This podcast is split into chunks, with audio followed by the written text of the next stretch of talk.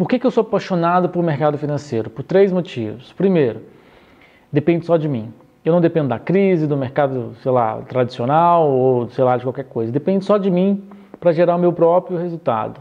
Segunda coisa, eu posso trabalhar em qualquer lugar do mundo. E a terceira coisa é a liberdade de, de, fazer o que eu quiser, na hora que eu quiser, com quem eu quiser, com a minha família, com meu filho. Isso não tem preço. Então, agora, depender dos outros, eu acho que é, né, principalmente em negócios como a gente está comentando aqui, é triste.